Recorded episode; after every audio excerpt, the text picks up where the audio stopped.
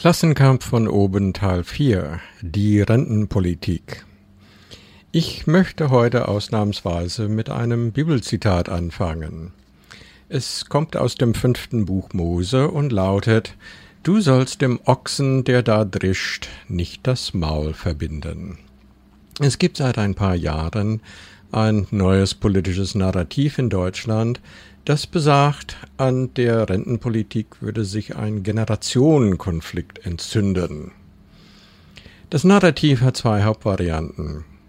Entweder sind es die egoistischen Alten, die rücksichtslos die Jungen um ihre Zukunft bringen wollen, oder es sind die opportunistischen Politiker, die um die Stimmen der Alten buhlen, indem sie auf Kosten der Jungen den heutigen Alten ungerechtfertigte Vergünstigungen bei der Rente genehmigen. In beiden Fällen gibt es eine Grundprämisse, die lautet, die Rente ist ein Nullsummenspiel. Was dem einen gegeben wird, muss zuvor dem anderen weggenommen werden. Zum Beispiel schreibt die FAZ, die Führung der SPD will mit Schröders Erbe nichts zu tun haben. Dazu gehören übrigens nicht nur die ungeliebten Harzreformen am Arbeitsmarkt, sondern auch eine faire Aufteilung der Lasten einer schrumpfenden Bevölkerung zwischen älteren und jüngeren Generationen. Soweit die FAZ. Die Welt macht's noch ein bisschen marktschreierischer. Ich zitiere, die meisten jungen Menschen haben sich längst von der Idee verabschiedet, im Alter von einer staatlichen Rente leben zu können. Im Gegensatz dazu geht es der heutigen Rentnergeneration so gut wie keiner vor ihr. Der US-Ökonom Lawrence Kotlikow rechnet vor, wie eine Generation die nächste ausbeutet und warnt vor dem demografischen Orkan. Zitat Ende. Das sind schon deshalb Milchmädchenrechnungen, weil die Menschen, die heute jung und mit etwas Glück berufstätig sind, natürlich die Rentner von morgen werden. Genauso wie die Rentner von heute auch ein arbeitsames Leben hinter sich gebracht haben. Aber die Leute bei der FAZ und der Welt sind ja nicht blöd, ganz im Gegenteil.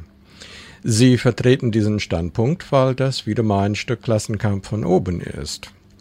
Dieselben Menschen, die horrende Summen für die Bankenrettung aufbrachten, sind nicht bereit, ein paar Kröten abzudrücken, damit Menschen an ihrem Lebensabend ein anständiges Auskommen haben. Ist das nicht sowas von typisch? Frank Bsirske stellt das Ganze vom Kopf auf die Füße. Unheil drohe wegen der Rentenpolitik der letzten elf Jahre.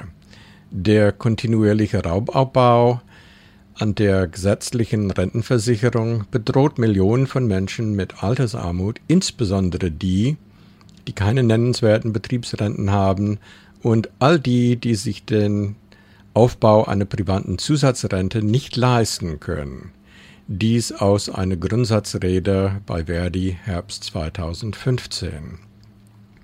Dann wieder Bsirske, diesmal laut der Süddeutschen Zeitung. Die Finanzierbarkeit einer höheren Rente ist allein eine Frage des politischen Willens und der Solidarität, sagte der Verdi-Chef. Über eine stärkere Besteuerung von Kapitalerträgen könne die Anhebung der gesetzlichen Rente finanziert werden.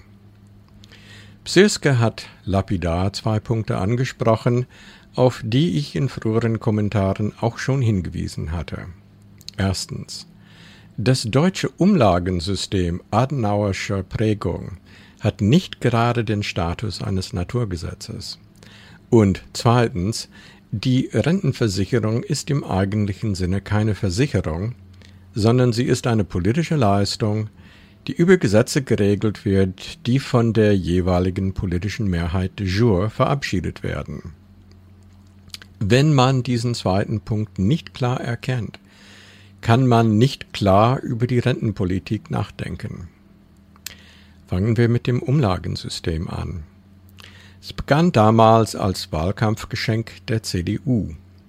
Die Idee war, man kann Rentenbeiträge sofort von den Arbeiten erheben, um den Erlös an die damaligen Rentner auszuzahlen.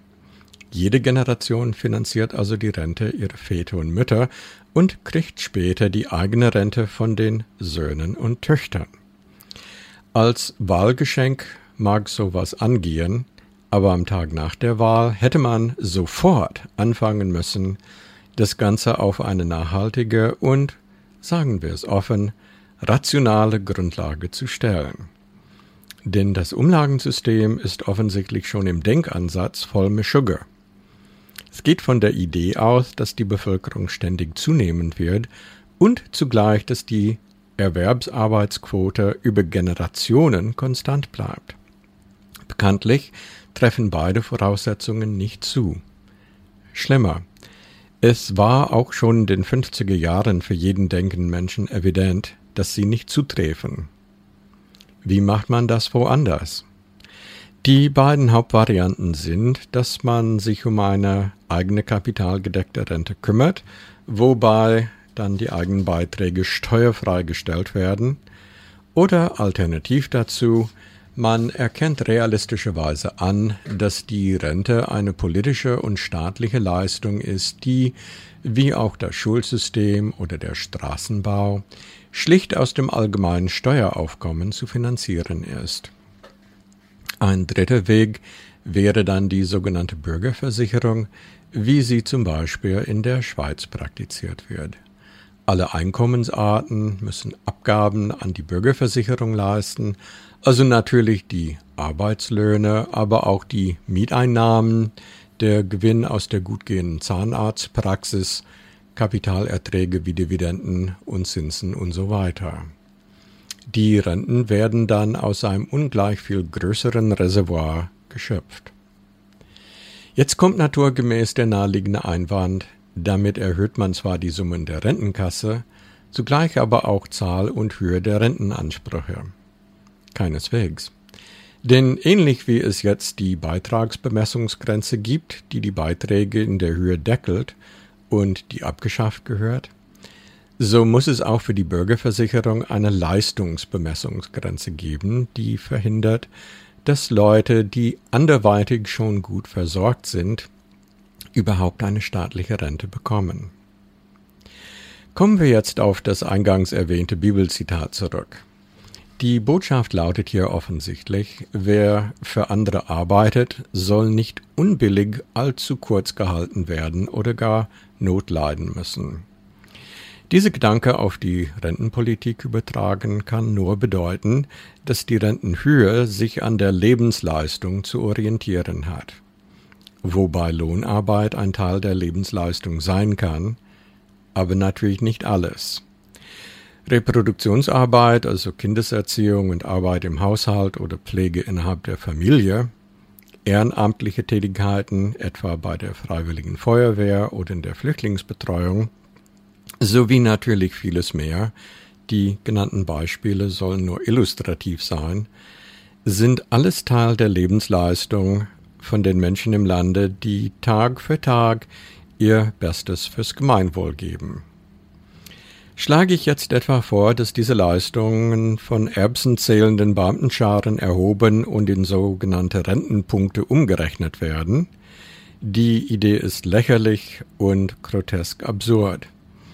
Die Logik meiner Aussage ist eben, wir alle leisten dasselbe, nämlich so viel wie wir können und so gut wie wir können.